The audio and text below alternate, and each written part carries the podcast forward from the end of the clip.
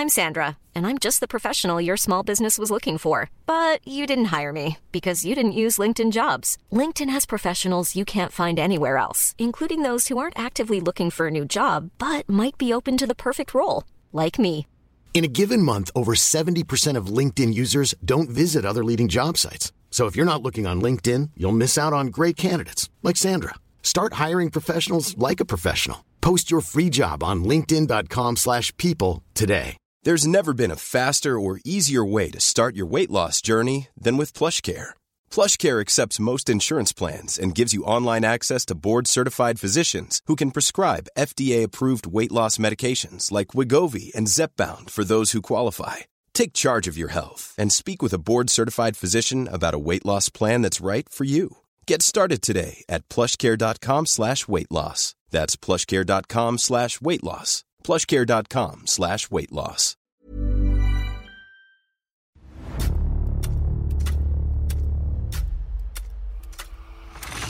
La nota roja en la prensa. Acontecimientos que conmocionaron a la sociedad. Esto es Archivos Secretos de la Policía.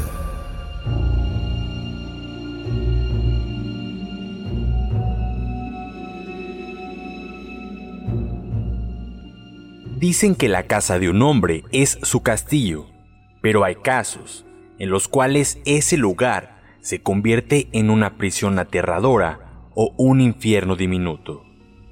Esta es la historia de la casa de los macetones.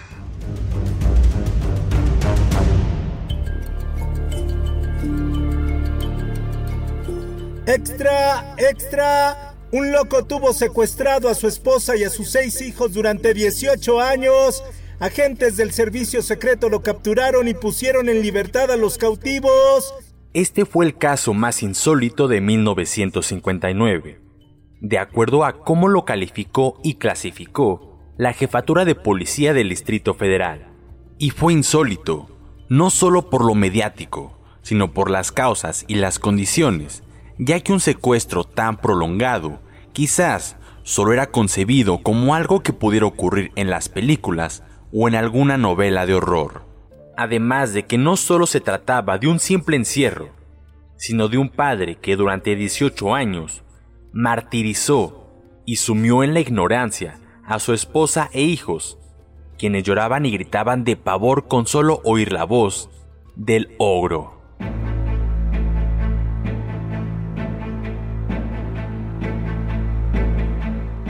Todo comenzó en 1941, cuando Rafael Pérez Hernández se casó con Sonia María Rosa y se la llevó a vivir a una casa que ahora ya no existe, pero en ese entonces se ubicaba en Insurgentes Norte. Con el paso de los años, su familia fue creciendo hasta contar con seis hijos. A sus vástagos los bautizó con nombres poco comunes. Por ello también fue señalado como una persona desequilibrada o fuera de sus cabales. Sus hijos fueron Indómita, que en el momento de la desventurada hora del rescate contaba con 17 años, Libre, de 15 años, Soberano, de 14, Triunfador, de 12, Bien Vivir, de 10, y con apenas 45 días de nacida, la última de su estirpe, Evolución y libre pensamiento. Conforme fueron creciendo los muchachos, el padre los fue explotando, ya que los obligaba a trabajar en la elaboración de insecticidas sin dejarlos salir a la calle, ni mucho menos mandarlos a la escuela. La esquizofrenia del individuo era casi fatal para su esposa e hijos, ya que con el menor pretexto los golpeaba sin misericordia. Vestidos con harapos, descalzos y muertos de hambre, los niños trabajaban y sufrían sin protestar, aterrorizados por las amenazas del individuo que pistola o cuchillo en mano juraba matarlos si protestaban o escapaban. Ya en la jefatura de policía, el padre negó con la desfachatez de loco los cargos que se le formularon, mientras sus hijos eran auxiliados por la trabajadora social Silvia Salas García. Ella, humanitariamente, se prestó a ayudar a la familia que salía avante en su libertad, ya que no conocían la vida más allá de las lóbregas paredes de la casa que les había servido de prisión.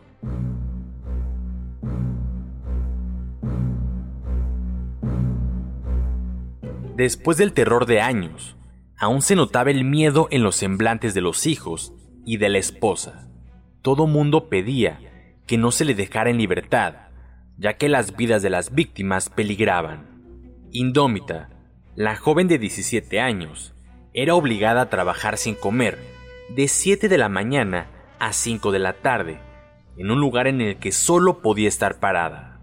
Triunfador, de 10 años, armaba cajones de madera con unas cuantas herramientas por demás rústicas, y cuando algo le salía mal, el ogro lo golpeaba sin misericordia. Fue por demás singular una de las condiciones que padecía Rafael Pérez, porque según declaró la señora María Rosa, con voz entrecortada, vivían terribles horas de angustia que los hacía pasar el loco cuando había luna llena. Decía que tomaba la pistola y se dedicaba a discutir con personas inexistentes, y cuando la crisis de locura llegaba al clímax, levantaba a golpes a la familia para que fueran a ver la luna, que era su amiga, y así, durmiendo en tablones miserables, comiendo una pobre pitanza y sufriendo torturas físicas y mentales, transcurrieron 18 años que dejaron huellas imborrables en las atormentadas mentes de esos pobres niños. Ese mismo sábado 25 de julio, la jefatura de policía remitió a Rafael Pérez Hernández, el lunático secuestrador de su propia familia, a la treceava delegación, de donde sería consignado ante un juez penal por los delitos de privación ilegal de la libertad, amenazas y otros varios.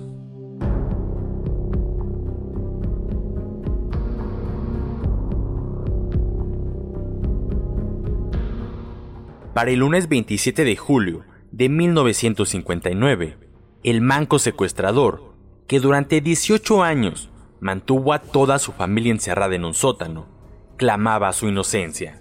Al ser examinado por el médico de la treceava delegación, el galeno informó que había probable ausencia de síntomas de enajenación mental. En tanto, el manco Rafael Pérez Hernández se aferró a su falsa locura como un medio de eludir la acción de la justicia. Con el terror reflejado en sus ojos, los niños dijeron cómo su padre, a golpes, pistola en mano, los obligaba a trabajar hasta 20 horas al día sin proporcionarles alimentos.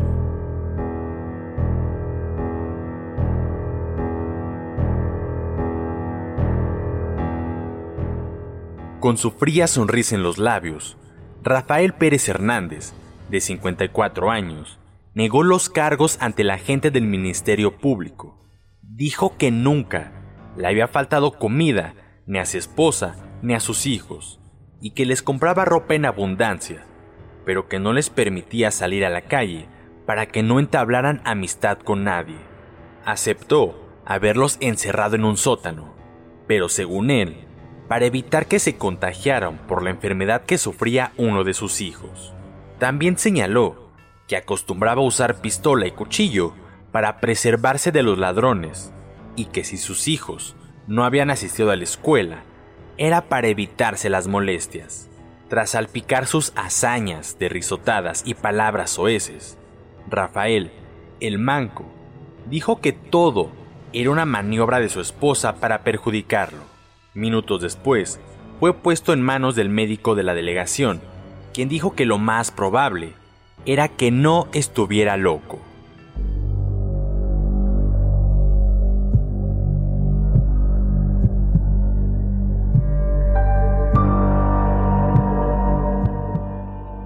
A partir del lunes 27 de julio de 1959, a las 17 horas, el desequilibrado sujeto quedó a disposición del juzgado vigésimo de la séptima Corte Penal ya que el 28 de julio rendiría su declaración preparatoria.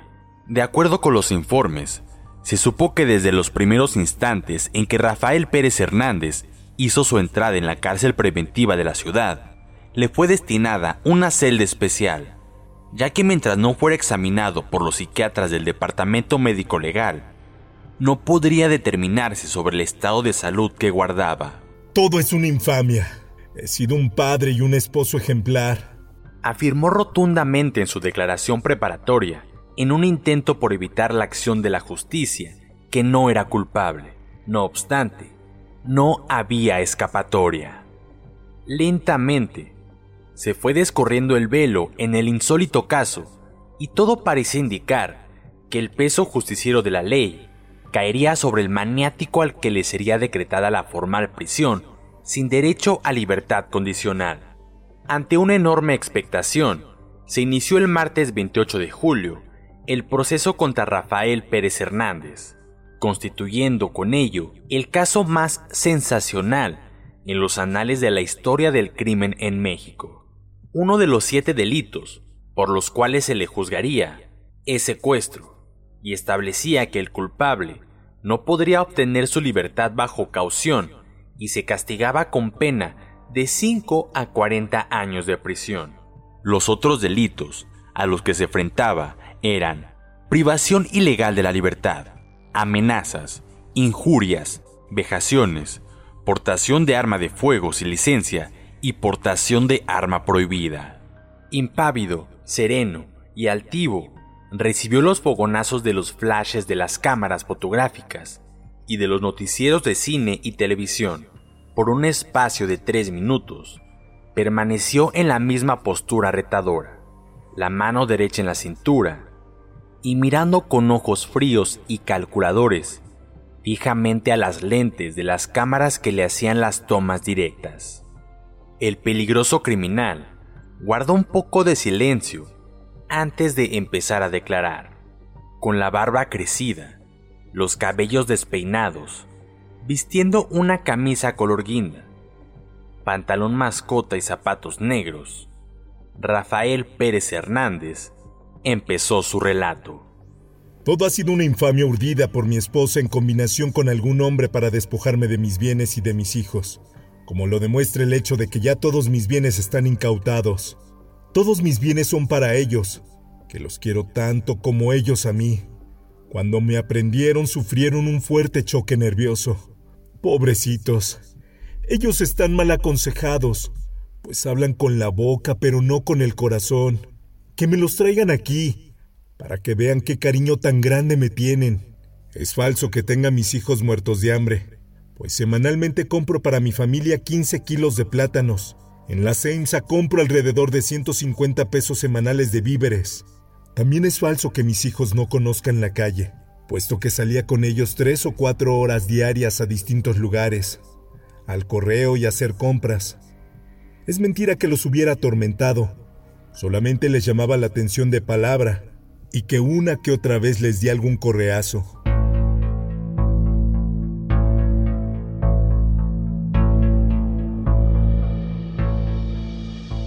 Rafael se remontó al día en que fue aprendido, pues en esa fecha había ido a pasear con su esposa y sus hijos a Ticomán, según dijo, con el objeto de registrar a la niña chiquita. Después se fueron a Cuautepec, en donde sus hijos estuvieron felices jugando sin zapatos dentro de un río. Ahí le propuso a su familia lo bonito que sería vivir en un lugar tan agradable y solitario, y que si querían, compraría ahí un terreno, ante lo cual su esposa le dijo que no le gustaba el lugar, precisamente por solitario, pero que a sus hijos no les desagradó la idea.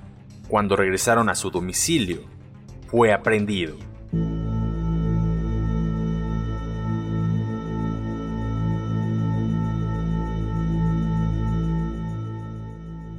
El 29 de julio, a las 11 horas, el licenciado Efren Araujo ordenó que se diera por iniciadas las diligencias. Dieron lectura a las declaraciones que Sonia María Rosa había rendido inicialmente ante la gente del Ministerio Público y que eran en el sentido de proporcionar todos y cada uno de los detalles sobre la vida que les daba Rafael a su esposa e hijos. Sonia, una vez que escuchó sus propias declaraciones, expresó, Todo es verdad, señor juez.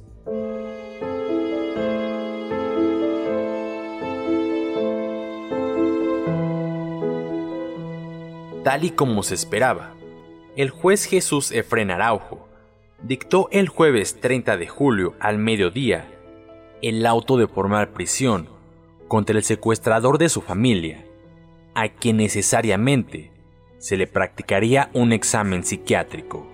Cuando el licenciado Velázquez llamó a Rafael, este, haciendo un ademán despectivo, dio a entender que todo estaba planeado en su contra, o que por lo menos entendía que todos estaban contra él.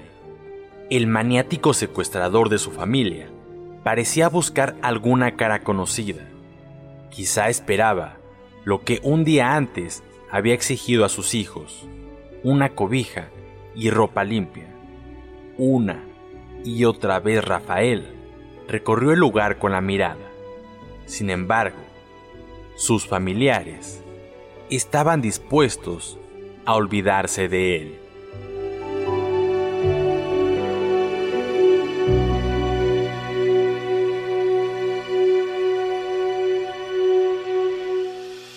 Puedes escuchar este y otros podcasts OM en Apple Podcast, Spotify, Google Podcast, Acast, Deezer, Amazon Music y seguir la conversación en la cuenta de Twitter arroba podcastom o al correo podcast. Esta es una producción de la prensa y el Sol de San Luis para Organización Editorial Mexicana.